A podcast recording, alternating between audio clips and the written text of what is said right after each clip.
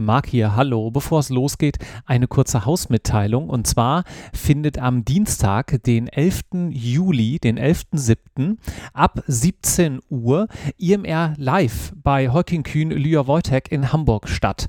Heuking ist eine Kanzlei, die kennt ihr wahrscheinlich und veranstaltet gemeinsam mit Irgendwas mit Recht die erste Live-Aufnahme eines Podcasts und da könnt ihr dabei sein. Das Ganze ist natürlich kostenlos und wenn ihr gerade im Studium seid, im Referendariat oder vielleicht in Richtung Berufseinstellung, Einstieg geht. Ihr wollt einfach mal dabei sein, wie so ein Podcast entsteht, zusammen mit einem Partner von Heuking, den ich dort interviewe, dann meldet euch doch an. Das könnt ihr ganz einfach machen unter irgendwas mit recht.de slash live. Ist natürlich, wie gesagt, kostenfrei und alle weiteren Infos findet ihr auf der Page. Irgendwas mit recht.de slash live, dann werdet ihr redirected zur Anmeldeseite von Heuking. Ich freue mich, sehr viele von euch am 11.07. in Hamburg persönlich kennenzulernen und bis dahin viel Spaß mit dieser Folge. Tschüss.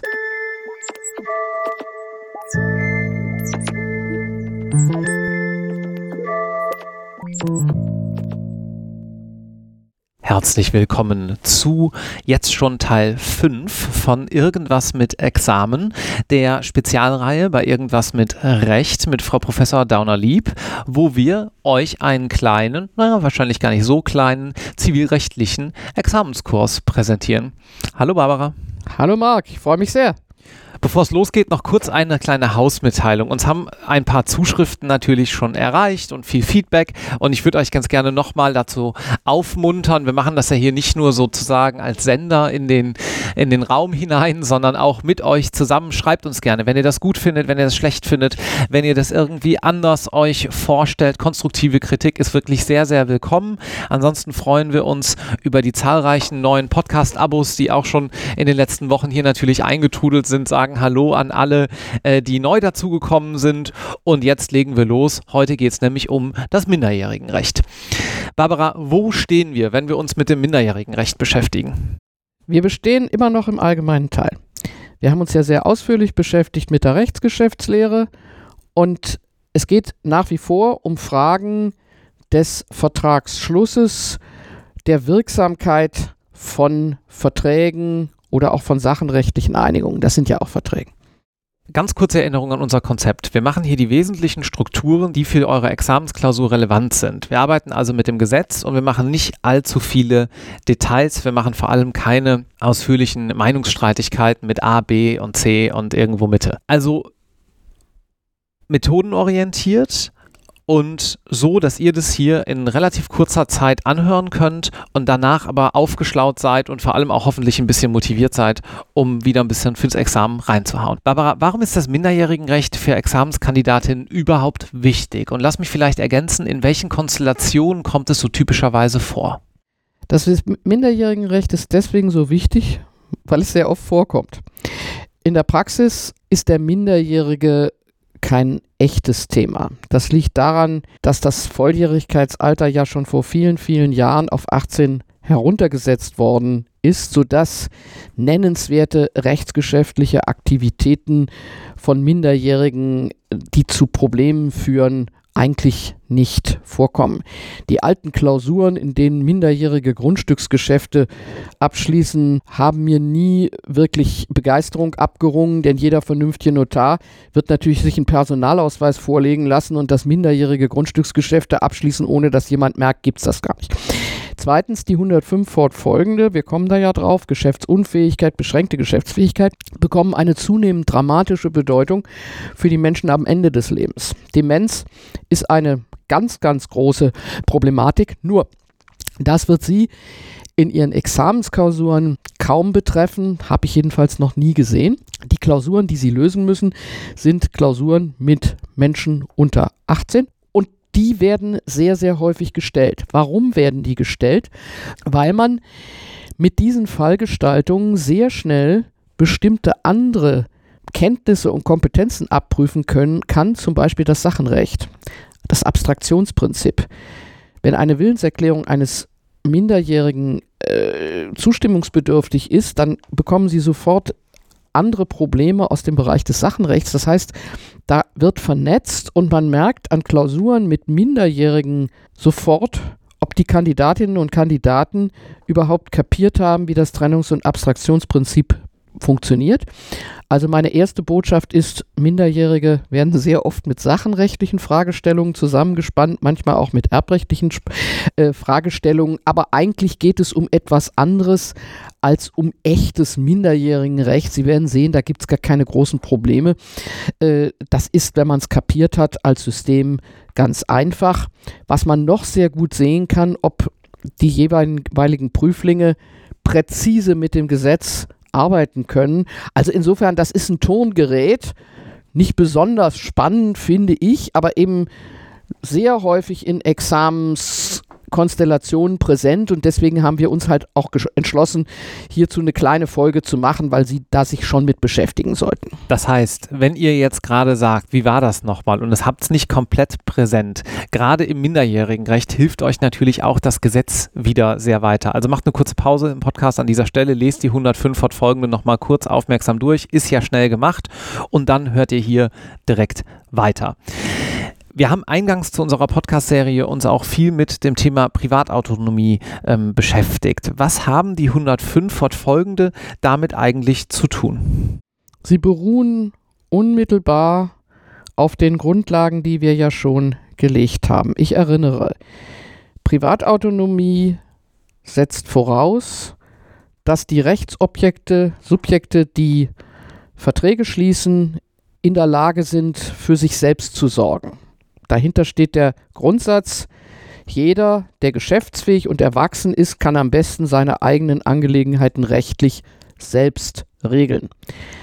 Und deswegen behandelt das Gesetz zunächst einmal alle Menschen auch gleich. Rechtssubjekte, jedes Rechtssubjekt ist gleich, nicht Verbraucher, nicht Unternehmer, nicht Mieter, äh, dumm, arm, alt, jung, sondern grundsätzlich gilt, alle sind gleich. Dahinter steht die Fiktion dass jedes Rechtssubjekt grundsätzlich über die notwendige Reife und Urteilskraft verfügt, vernünftige Verträge zu schließen. Die 104 fortfolgende geben nun einen typisierten Schutz für Menschen, die das 18. Lebensjahr noch nicht erreicht haben. Dahinter steht die Vorstellung, dass man bis zum Alter von 18 rein typisiert noch nicht ausreichend reif ist, um ohne einen gewissen Schutz rechtsgeschäftlich aktiv zu werden. Die 104 fortfolgende sind ein Schutz vor Selbstschädigung und infolgedessen wird die Privatautonomie hier durch Schutzinstrumente ergänzt und überwölbt. Also es passt wieder alles ganz genau zu den Grundprinzipien, die wir entwickelt haben. Jetzt wollen wir ja immer auch vernetzen. Insofern lass uns noch mal ein paar andere Begriffe hier mit ins Spiel bringen. Was hat die Geschäftsfähigkeit, beziehungsweise was unterscheidet die Geschäftsfähigkeit von der Rechtsfähigkeit und der Deliktsfähigkeit? Die Geschäftsfähigkeit ist lediglich die Fähigkeit, ohne Unterstützung wirksam Willenserklärungen abgeben zu können. Die Rechtsfähigkeit geht viel weiter. Das ist geregelt in Paragraph 1. Die Rechtsfähigkeit des Menschen beginnt mit der Vollendung der Geburt. Das heißt, es ist zu unterscheiden zwischen dem rechtsfähigen Kind, das selbstverständlich Vermögen haben kann, das erben kann, das aber keine Verträge über einzelne Gegenstände seines Vermögens schließen kann, ohne dass ein gesetzlicher Vertreter da entsprechend mitwirkt. Das heißt, die Rechtsfähigkeit ist eigentlich der ganz große Oberbegriff und heißt nichts weiter, als dass selbstverständlich mit Beginn der mit Beginn des Lebens, nehmen wir es nochmal ganz genau, mit Vollendung der Geburt die Rechtsfähigkeit beginnt. Und jetzt haben wir eine Norm, die ich bei der Gelegenheit nochmal ins Gedächtnis rufen möchte, weil sie etwas ganz Wichtiges zeigt, nämlich eine juristische Fiktion. Das ist die Erbfähigkeit. Der Paragraph 1923 Absatz 2 sagt, wer zur Zeit des Erbfalls noch nicht lebte, also eigentlich noch nicht rechtsfähig ist, nach Paragraph 1, aber bereits gezeugt war, gilt als vor dem Erbfall geboren. Das heißt, im Hinblick auf einen Nachlass, einen Erbfall, beginnt die Rechtsfähigkeit mit der Zeugung und wenn das gezeugte Kind tatsächlich lebendig geboren wird, dann wird so getan, als ob es schon da gewesen wäre, wie, wo, wo, als es gezeugt wurde. Warum ist das so? Das ist eine reine Fiktion, weil es viel weiter geht als Paragraph 1. Wenn ein Vater eines erzeugten Kindes, gezeugten Kindes einen Autounfall hat, dann wäre es ja gar nicht nachvollziehbar, dass das Kind, das noch nicht geboren war, nicht erbt, weil es noch nicht rechtsfähig ist, seine Geschwister aber schon. Das heißt, nur für, die, für den Erbfall wird das Leben, die Rechtsfähigkeit nach vorn verlegt. Man hätte ja auch überlegen können, aber das wollte man natürlich nicht zu sagen. Die Rechtsfähigkeit beginnt mit der Zeugung. Das hat man aber gerade nicht getan mit all den politischen Implikationen, die damit verbunden gewesen wäre, diese vermeidend, sondern man hat eben gesagt, gilt als vor dem Erbfall geboren. Das hat als Regelung natürlich praktisch begrenzte, Überzeug äh, begrenzte Bedeutung, aber es ist ein, ein wunderbares Beispiel dafür, wie das Gesetz mit bestimmten Instrumenten arbeitet. Also als erstes Beispiel für eine Fiktion ist das immer eine gute Antwort, wenn man sagen kann, ah ja, 1923 Absatz 2 auch wieder ein schönes Beispiel, finde ich, dafür, wenn man mit Studierenden spricht nach einer Klausur, was kam dran, dann könnte man jetzt an dieser Stelle erzählen, oh, super schwer, Minderjährigenrecht und Erbrecht auch, aber am Ende des Tages hängt es ja genau, wie du gerade dargelegt hast, alles zusammen. Und so ist eben auch dieses, dieser Quer, nicht, nicht Querschnitt, aber dieses vernetzte Denken, von dem wir hier viel sprechen, äh, sehr schön ablesbar. Dann müssen wir noch auf den zweiten Teil meiner ursprünglichen Frage eingehen, nämlich die Deliktsfähigkeit außerordentlich wichtig und auch praktisch außerordentlich wichtig. Die Deliktsfähigkeit ist relevant für die Frage, ob ein nicht 18-jähriger Mensch haftbar sein kann nach den 823 fortfolgende. Und zwar selbst. Natürlich gibt es außerdem noch eine Haftung für die Aufsichts der Haftung der Aufsichtspflichten nach 832, wenn also jemand als gesetzlicher Vertreter ist und deswegen Kinder beaufsichtigen muss, dann haftet er auch, wenn er diese Aufsichtspflicht nicht ausreichend angemessen wahrnimmt. Es geht aber im 828 darum, wann das nicht volljährige Wesen selbst haftet. Ich bringe nachher noch ein hübsches Beispiel, das deckt sich nicht völlig. Man könnte meinen, wenn das Kind oder der Minderjährige nicht nach 828 haftet, dann haften auf jeden Fall die Eltern. So ist das aber nicht. Das gucken wir uns gleich mal an. Jetzt zunächst, was steht in dem 828 drin? Da steht zunächst einmal drin, wer nicht das siebente Lebensjahr vollendet hat, ist für einen Schaden, den er einem anderen zufügt, nicht verantwortlich. Punkt. Das heißt, ein Kind, das noch nicht sieben Jahre alt ist, haftet nach 823 selbst überhaupt nicht. Ich bringe ein kleines Beispiel. Der Fünfjährige, der nach der Kindertagesstätte die 300 Meter zu Fuß zurücklegt nach Haus, weil er nicht von seiner Mutter mit dem Auto abgeholt wird, weil es sich um eine verhältnismäßig vernünftige, der Nachhaltigkeit verpflichtete Mutter handelt, kommt auf den grandiosen Gedanken, mit einem Steinchen an den dort stehenden SUVs lang zu kratzen. Dann wird er nicht nach 823 haften, weil er das siebente Lebensjahr nicht vollendet hat. Die Geschichte geht natürlich weiter. Die zur Aufsicht verpflichteten Personen, seine Eltern, 832, könnten jetzt haften. Meine Damen und Herren, jetzt geht es los. Haben die tatsächlich irgendetwas getan, was nicht ausreichend der Aufsichtspflicht genügt, das steht in Satz 2, die Ersatzpflicht tritt nicht ein, wenn er seiner Aufsichtspflicht genügend genügt oder wenn der Schaden auch bei gehöriger Aufsichtsführung entstanden sein würde. Meine Damen und Herren, dürfen Eltern ihr Kind von der Kindertagesstätte 300 Meter zu Fuß nach Hause gehen lassen? Selbstverständlich. Ja. Eine moderne Erziehung fordert das sogar. Und natürlich kann man sagen, wenn er das schon dreimal gemacht hat, der Kleine, dann haben sie Anlass, da irgendwas zu tun. Aber wenn er das zum ersten Mal tut und auch sonst vernünftig erzogen wird, dann haftet das Kind nicht nach 823, aber die Eltern nach 832 schon. Spannendes Problem. Alle Eltern sind vernünftig genug, eine Haftpflichtversicherung abzuschließen. Da muss man aber ganz genau hin hingucken, denn die Haftpflichtversicherung setzt an sich einen Haftpflichttatbestand voraus und wenn das Kind nicht haftet, schadet, zahlt auch nicht die Versicherung. Das führt die Eltern in Schwierigkeiten, denn die Nachbarn, die sehr sauer sagen, der Kleine hat unsere Autos zerkratzt und sie sind sicher versichert. Denen muss man dann sagen, ja, aber die Versicherung zahlt möglicherweise in einem solchen Fall nicht.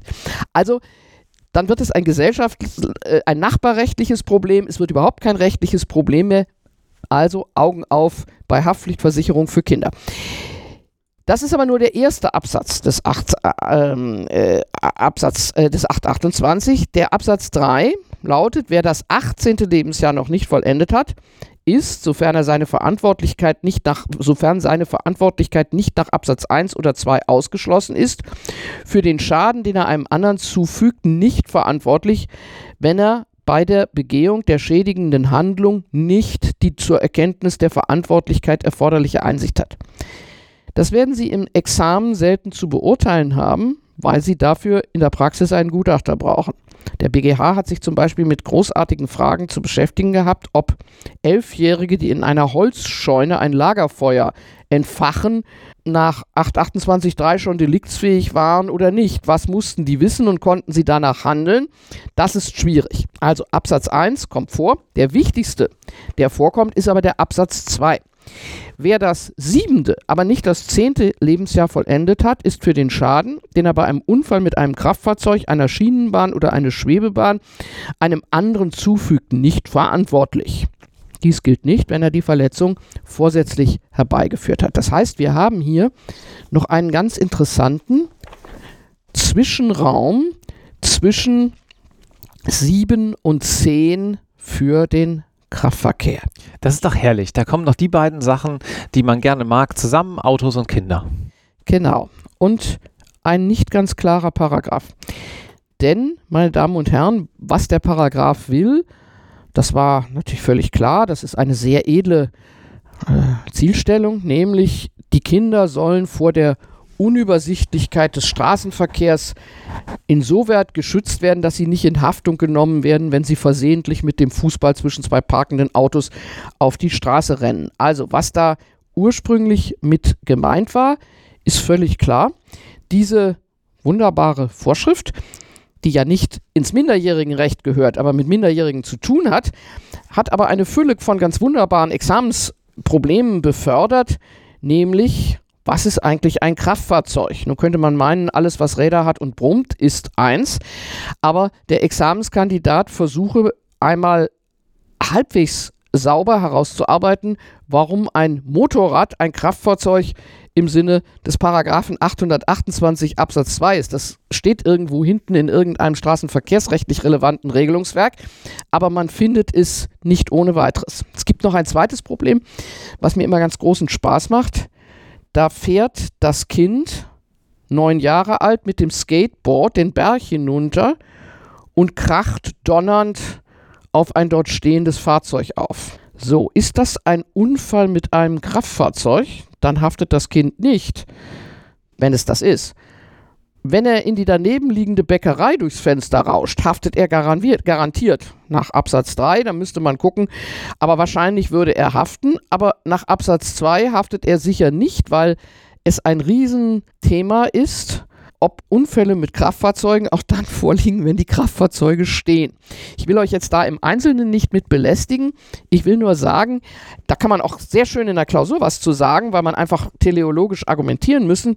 In dem 800 Paragraphen 828 Absatz 2 ist Musik drin, weil man da mit Wortlaut und Sinn und Zweck der Norm einfach mit Pragmatik und gesundem Menschenverstand Probleme finden und Probleme lösen kann. Das ist natürlich nicht eine unmittelbar minderjährigen rechtliche Regelung. Aber wenn in einem Fall schon ein Minderjähriger rumspringt, ist es nicht unwahrscheinlich, dass er nicht nur Rechtsgeschäfte abschließt, sondern vielleicht auch noch was deliktsrechtlich Relevantes tut. Weil, muss man auch wieder dazu sagen, der Prüfer dann natürlich vielleicht gerade da sitzt, den ersten Teil der Klausur geschrieben hat und im zweiten Teil sich denkt, hm, Jetzt können wir doch eigentlich auch noch ein bisschen Deliktsrecht äh, damit reinbringen. Dann haben wir hier eine runde Sache. Ich brauche noch ein bisschen Stoff für die Klausur. Ja, es gibt dann immer noch einen dritten Stoff, der immer kommt in diesem Kontext. Das ist nämlich der 1664 und die gestörte Gesamtschuld. Dann macht nämlich auch noch ein Elternteil irgendeinen Fehler bei der Behütung des Kindes dann stellt sich die Frage der Haftungsprivilegierung nach 1664 und wenn dann sowohl der Kraftfahrzeughalter H, der das Kind verletzt hat, als auch das Elternteil in irgendeiner Weise pflichtwidrig gehalten hat und der Vater fällt unter die Haftungsprivilegierung des 1664 und der Kraftfahrzeughalter oder Fahrer nicht, dann kommt immer und immer und immer das Problem der gestörten Gesamtschuld. Und das kommt ohnehin nach meiner Schätzung vier bis sechs, sechs Mal im Jahr im Zivilrecht dran. Darauf werden wir noch zu sprechen kommen. Das ist einer der absoluten Dauerbrenner, der halt eben sehr oft mit Minderjährigen und ihren Eltern verknüpft wird.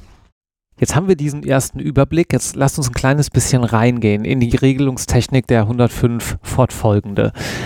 Was muss man dazu sagen? Wir schlagen wie immer das Gesetz auf und stellen fest, Geschäftsunfähigkeit kommt eigentlich nicht so wahnsinnig oft vor. Wir wissen aber, wer nicht das siebente Lebensjahr vollendet hat, ist geschäftsunfähig. Wer als geschäftsunfähiger Willenserklärung abgibt, gibt keine wirksame Willenserklärung ab. Das heißt, wenn Sie den 104 haben, auch wenn ein Geisteskranker in Ihrer Klausur eine Rolle spielen sollte. Es passiert ja immer noch, dass auch äh, geschäftsunfähige Menschen, also alte Menschen, die geschäftsunfähig sind, da vorkommen. Dann wissen Sie, alles ist unwirksam. Auch jede Übereignung und alles. Die Kurzformel lautet, wo Geschäftsunfähigkeit, da 985, weil von vornherein klar ist, dass alles unwirksam ist. Dann gibt es übrigens auch keine, keinen gutgläubigen Erwerb, meine Damen und Herren, und vom Minderjährigen gibt es auch keinen gutgläubigen Erwerb. Das sage ich jetzt mal schon. So, das steht in Paragraph 105 die Willenserklärung eines Geschäftsunfähigen ist nichtig. Ist auch völlig klar.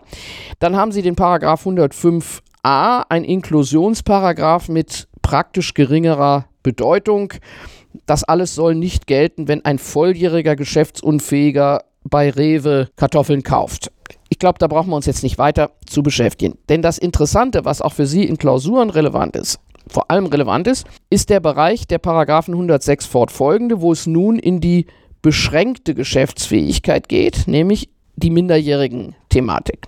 Minderjährig ist jemand, der das siebte Lebensjahr vollendet hat, aber noch nicht das achtzehnte. Mhm. Also jemand, der na, schon ziemlich schlau ist, aber eben noch des Schutzes bedarf. Das habe ich ja eben erklärt. So, wie macht das Gesetz das? Das sagt grundsätzlich, wenn der Minderjährige etwas macht, eine Willenserklärung abgibt, durch die er nicht einen lediglich rechtlichen Vorteil erlangt, da kommen wir bitte gleich drauf zurück, bedarf er der Einwilligung seines gesetzlichen Vertreters. Also die Grundregel lautet, vorher fragen. Okay, wenn er das nicht tut, dann gilt der 108, dann ist der Vertrag zunächst einmal schwebend unwirksam. Das ist ein, ein wunderschöner Begriff. Schwebend unwirksam. Das schwebt. Es ist nicht völlig nichtig, weil man es ja noch nicht weiß, ob es nicht doch noch wirksam ist, mhm. ist aber noch nicht wirksam. Das heißt, der gesetzliche Vertreter kann noch seine Genehmigung geben. Meine Damen und Herren, ob Sie mit einem Juristen sprechen oder mit einem Nichtjuristen, können Sie oft daran merken, dass der Nichtjurist pausenlos von Genehmigung spricht, wenn er Einwilligung meint und nicht weiß, dass die Zustimmung der Oberbegriff ist, das findet sich alles in den 185 fortfolgenden. Also vorher Einwilligung, nachher Genehmigung. Wenn man nicht genau weiß, wie die Vokabeln laufen, nimmt man die Zustimmung. Aber jedenfalls ist klar, eigentlich soll der gesetzliche Vertreter vorher Ja sagen, aber er kann es auch noch hinterher und die 108 fortfolgende geben dann noch ein bisschen äh, Variation wenn einer den anderen auffordert. Ich glaube, das brauchen wir jetzt nicht im Einzelnen uns angucken, das kann man lesen. Und das Wichtige ist, wenn genehmigt wird, wird der Vertrag wirksam und wenn nicht genehmigt wird, eben nicht. Diese Technik ist sehr spannend und die sollte man sich ganz besonders gut angucken. Wenn Sie gut zugehört haben, haben Sie längst gemerkt, die kenne ich doch irgendwie schon mit der schwebenden Unwirksamkeit. Die Technik ist identisch mit der Technik des Vertretungsrechts. Wenn jemand als Vertreter ohne Vertretungsmacht auftritt, dann ist das schwebend unwirksam und dann kann eine Genehmigung erteilt werden. Und die vorherige Erteilung der Vertretungsmacht heißt ja, ich bin einverstanden, macht das. Das ist wie die Einwilligung. Ich lege Ihnen jetzt noch ans Herz eine Reihe von Vorschriften, die wir jetzt nicht näher angucken, die Sie sich aber ganz bestimmt näher angucken. Das sind nämlich die 182 fortfolgende. Steht eine Menge drin zur Zustimmung und zur Genehmigung. Insbesondere der 184 Absatz 1 verdient Ihre Aufmerksamkeit. Die nachträgliche Zustimmung, Klammer auf Genehmigung, eine Legaldefinition, wirkt auf den Zeitpunkt der Vornahme des Rechtsgeschäfts zurück. Heißt, wenn die Eltern genehmigen, war das alles immer schon wirksam. Okay, dass Sie den 185 mit großer Liebe in ihr juristisches Herz aufnehmen, ist wohl selbstverständlich. Das ist ein Paragraph, den man nie genug anguckt. Aber die Verfügung eines Nichtberechtigten ist eine zentrale Stellschraube. Ich sage immer, es ist ein Schraubenschlüssel im Sachenrecht, den Sie dauernd brauchen. Und den müssen Sie auch so beherrschen, dass Sie nicht sagen, ach, das guckt mich jetzt so an, als ob ich ihn noch nie gesehen hätte. Deswegen bitte befassen Sie sich mit den 182 fortfolgende, gar nicht wegen des minderjährigen Rechts, sondern weil Sie das dauernd brauchen. So, jetzt noch einen Satz, kannst gleich weiterfragen, wo ganz viele. das ist nett. Ja, das ist, kannst auch, kannst auch erst fragen. Also, durch den nicht, durch die er nicht lediglich einen rechtlichen Vorteil erlangt, 107, da stecken natürlich Probleme drin. So, was wolltest du mich dazu fragen? Ich wollte nur einwerfen, dass das wieder interessant ist, weil auch an dieser Stelle, ja, jetzt nicht 182 Zusammenlernen mit Minderjährigenrecht oder ähnliches, sondern diese Systematik verstehen. Wir kommen hier nachher über Sachenrecht dann natürlich wieder hin, weil wir dann entsprechend ähnlich gelagerte Probleme, aber bezogen auf Sachenrecht haben. Also dieses ja, dieser, dieser Dreh- und, diese Dreh- und Angelpunkte im Zivilrecht, da müsste man eigentlich auch mal irgendwann nochmal irgendwie eine Übersicht machen, dass man einfach sagt, es gibt so und so viele Dreh- und Angelpunkte und da spielt wirklich die Musik am Ende des Tages. Das ist, kann man, das kann man eigentlich nur jedes Mal sagen, weil das nach meiner Erfahrung deutlich wichtiger als, als Detailkenntnisse in Einzelfragen. Äh, eigentlich müssten Sie zu jedem Bereich immer eine Liste haben, welche Paragraphen äh, zusammenkommen. Und äh, so wie ich eben gesagt habe, 1664 gestörte Gesamtschuld zusammen mit äh, gesetzlichem Vertreter, das kommt im Zweifel immer gemeinsam. Gut, jetzt müssen wir ganz kurz, damit wir ja auch so ein bisschen äh, in der Zeit bleiben, die wir uns für heute vorgenommen hatten, noch drei kleinere oder mittelgroße Themen beziehungsweise eine Entscheidung miteinander besprechen, damit ihr hier sozusagen, was das ganz Grundsätzliche angeht, zum Thema Minderjährigenrecht gut aufgestellt seid. Habt ihr eine gute halbe Stunde diesen Podcast gehört und wisst schon mal alles klar. So ganz, ganz viel kann jetzt auch gar nicht mehr schiefgehen, wenn man das alles entsprechend verinnerlicht hat. Was steckt hinter zustimmungsfreien Geschäften, beziehungsweise was ist das Problem mit der Empfangszuständigkeit des Minderjährigen? Das Problem steckt im 107, Paragraph 107. Wir wissen alle, da steht, der Minderjährige bedarf zu einer Willenserklärung, Erklärung, durch die er nicht lediglich einen rechtlichen Vorteil erlangt. Das heißt, da braucht er die Einwilligung des gesetzlichen Vertreters. Dahinter steht die Idee, wenn das für ihn alles nur günstig ist, dann braucht er nicht seine Eltern fragen. An dieser Regelung hängen eine ganze Reihe von kleineren Problemen. Ich möchte aber einfach nur das wichtigste Problem äh, Ihnen, an, Ihnen nahebringen. Nehmen Sie mal an, der Minderjährige hat eine Geldforderung neben einen anderen. Jetzt sagen Sie nicht, das kann nicht vorkommen, weil der ja minderjährig ist. Natürlich kann der Geldforderungen haben, nämlich eine Forderung, die seine Eltern als gesetzliche Vertreter für ihn abgeschlossen haben. Also nehmen Sie an, der Minderjährige ist Gläubiger und kann von jemand anders 1000 Euro verlangen. Dann stellen Sie natürlich fest, dass die Übereignung von 1000 Euro dem Minderjährigen keine Nachteile bringt. Er hat plötzlich 1000 Euro sodass das etwas ist, wo man sagt, hm, das ist kein rechtlicher Nachteil. Das ist ein rechtlicher Vorteil. Er wird Eigentümer von 1000 Euro. Das Problem ist, er verliert natürlich durch die Erfüllung seine Forderung. Mhm. Jetzt könnte man sagen, ist so. Der Schutz des minderjährigen Rechts ist hier aber insofern betroffen, als der jetzt 1000 Euro hat und damit Blödsinn macht. Und dieses Problem der Empfangszuständigkeit ist dogmatisch nicht ganz leicht in den Griff zu kriegen, weil endlich, entweder muss man sagen, das war nicht nur rechtlich vorteilhaft.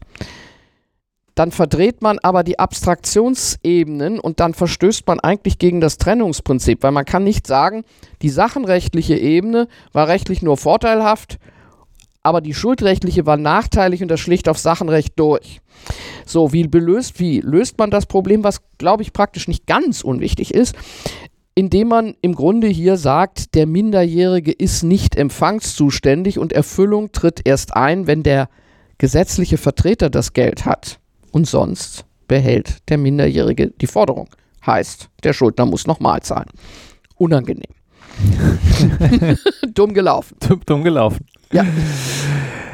Gut, was hat es mit dem gutgläubigen Erwerb vom nicht berechtigten Minderjährigen auf sich? Ja, das ist ganz wunderbar. Der Minderjährige leiht einen Gegenstand. Wir nennen das jetzt mal Fahrrad. Ja, der hat irgendetwas geliehen. Und das ist auch wirksam. Und er hat jetzt auch den Besitz des Fahrrads. Und jetzt übereignet und ver verkauft und übereignet der Minderjährige, nehmen wir mal an, der ist schon schlauer, 14, der braucht Geld, das Fahrrad an K und der K denkt, dass der M Eigentümer ist. Also wo ist der Witz? Der Minderjährige verkauft ein Fahrrad, das ihm nicht gehört, an einen Dritten. Ist das wirksam oder nicht? 985 des Verleihers oder nicht? Wenn man jetzt guckt, die Übereignung, dann wird man sagen, M übereignet nicht als Vertreter, sondern in eigenem Namen das Fahrrad an K 929 erforderliches Einigung und Übergabe und diese Einigung ist auch nur rechtlich vorteilhaft, weil er ja gar nicht Eigentümer ist. Die ist, ist kein Problem. Er verliert dadurch nichts, dass er ein fremdes Fahrrad übereignet. Sodass man sagen würde, tja, der Dritte, der erwirbt das Fahrrad, weil der Minderjährige hier nicht berechtigter ist. Wenn der berechtigt gewesen wäre, hätte der natürlich nicht übereignen können, weil dann nämlich nach 929 die Einigung unwirksam gewesen wäre, denn er ist ja minderjährig. Wenn der sein eigenes Fahrrad übereignet, hat er ja einen rechtlichen Nachteil. Problem, der Käufer hat Glück gehabt, weil der von einem Minderjährigen ein Fahrrad kauft und übereignen lässt, was dem nicht gehört, wird er Eigentümer. Mhm. Wenn er das vom minderjährigen berechtigten Minderjährigen dasselbe Geschäft gemacht hätte, Wäre, würde er nicht Eigentümer, weil der Minderjährige nicht sein eigenes Fahrrad übereignen kann. Meine Damen und Herren, Sie werden sagen, boah, äh, ja, warum erzähle ich Ihnen das? Weil das immer wieder vorkommt in Klausuren. Das ist natürlich ein Mini-Problem, das man aber immer wieder stellt.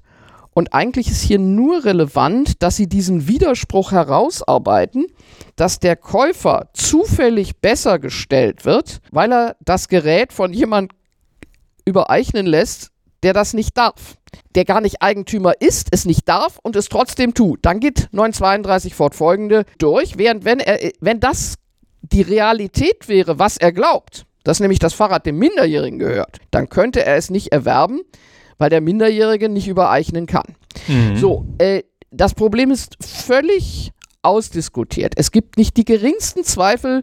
Man kann das dann so oder so lösen. Man kann übrigens die 932 fortfolgende äh, kann man äh, teleologisch reduzieren. Das wird aber niemand tun, weil man im Sachenrecht ganz außerordentlich strikt äh, formal bleibt man. Also teleologische Reduktion des gutgläubigen Erwerbs, das ist fast undenkbar. Wir erzählen Ihnen das hier nur, weil das eins von diesen kleinen Problemchen ist, die eigentlich längst gestorben sein sollten, weil jeder weiß, wo sie liegen und sie sind auch eigentlich völlig uninteressant und folglich, äh, sie kommen auch gar nicht vor. Aber das ist einer dieser Examensthemen, die mit schöner Gleichmäßigkeit doch wieder irgendwann in einer Klausur eingebaut werden. Und nochmal, wenn Sie genau arbeiten, haben Sie das Problem sofort. Und dann müssen Sie einfach sagen, pro, contra und im Sachenrecht gilt im Allgemeinen immer sehr stur, sehr formal und gelöst. Das ist hier langweilig, aber dankbar, weil da kann man eigentlich nichts verkennen dann erinnere ich mich an dieser Stelle gerne an mein Repetitorium zurück vor einigen Jahren hinter dem Bonner Hauptbahnhof. Liebe Grüße an diejenigen, die jetzt vielleicht gerade dort sitzen und an eine heiße Diskussion im Flugreisefall. Ich weiß gar nicht mehr, warum wir so heiß diskutiert haben, aber irgendwie war das der Fall. Barbara, worum geht es im Flugreisefall? Der Flugreisefall hat minderjährige rechtliche Aspekte, aber leitet bereits über in andere Rechtsbereiche, die wir ja auch noch besprechen wollen ich meine doch, dass wir ihn kurz schon ansprechen sollten an dieser Stelle, um sie auch ein bisschen schon in Vorfreude zu versetzen auf das schönste aller Gebiete, das Bereicherungsrecht. Was war hier passiert? Ist lange her. Alle behaupten immer, es könnte heute nicht mehr passieren, aber ich sitze immer mal wieder in einer Maschine, wo einer sitzt, der da nicht hingehört und dann wieder rausgesetzt wird. Jedenfalls ein halbwegs erwachsen aussehender Minderjähriger ist als blinder Passagier von Hamburg nach New York geflogen und dort wurde ihm die Einreise verweigert und dann beförderte ihn die Luftgesellschaft zurück nach Hamburg. So, und diese Flugreisegesellschaft verlangt nun von dem Minderjährigen den Flugpreis für Hin- und Rückflug. Es geht übrigens unterschiedlich. Die gesetzlichen Vertreter verweigern selbstverständlich die Genehmigung. Die haben auch offensichtlich gesagt, sie wollen dieses Kind sowieso nicht mehr wieder zurückhaben. Naja, das ist so eine Spekulation. also jedenfalls rechtsgeschäftlich war völlig klar, dass der Minderjährige hier keinen Beförderungsvertrag geschlossen hat. Sodass sich nunmehr die Frage stellte, kriegt die Fluggesellschaft etwas aus Bereicherungsrecht? Jetzt merken Sie schon wieder etwas. Minderjährigenrecht hängt sehr oft mit sachenrechtlichen äh, äh, Konstellationen zusammen, aber eben auch sehr oft mit bereicherungsrechtlichen Konstellationen. Denn wo immer ein unwirksamer Vertrag, da Bereicherungsrecht. Also das ist auch wieder so eine Vernetzung. Und hier stellte sich nun die Frage, wir behandeln jetzt hier nur den Hinflug. Was hat der Minderjährige denn eigentlich erlangt? Wenn man schon erstmal, was man nicht darf, in 818 guckt, stellt man fest, bereichert ist der ja nicht mehr. Der hat eine Reise gemacht, keine ersparten Aufwendungen gehabt. Also alles, was wir heute aus moderner Sicht wissen, würden wir sagen, pff, ja, der ist nicht mehr bereichert. So. Das Interessante war, dass in dieser Flugreiseentscheidung zuerstmals erstmals ganz präzise darüber nachgedacht wird, was ist eigentlich das erlangte Etwas. Und das, was Sie heute hoffentlich alle völlig automatisch so machen, wie es üblich ist, nämlich zu sagen, naja, die Reise, die nicht gegenständliche Dienstleistung, die ist das erlangte etwas. Die ist nicht so herauszugeben, dafür gibt es Wertersatz, die Bereicherung könnte wegfall, äh, wegfallen. Diese Trennung zwischen erlangtem etwas und Bereicherung, zwischen 8.12 und 8.18, die ist in der Entscheidung zum ersten Mal so klar herausgearbeitet worden. Vorher hat man eigentlich immer sofort auf die Bereicherung geguckt und gar nicht so präzise gefragt, was hat derjenige denn eigentlich erlangt? Mhm. Und dass man auch etwas erlangen kann, was man nicht anfassen kann, nämlich etwas nicht gegenständliches, eine Arbeitsleistung, eine Dienstleistung. Das ist das, was hier in dieser Entscheidung wohl zum ersten Mal so klar ist. Und der Anlass war ein Fall mit einem Minderjährigen. Wunderbar. Vielen herzlichen Dank für diese schöne Zusammenfassung. Und das macht ja auch schon wieder fast, ich sage nur fast, Lust aufs Bereicherungsrecht. Aber wir werden auch dieses Rechtsgebiet abhandeln und hier euch äh, präsentieren und euch viele wertvolle Tipps fürs Examen geben.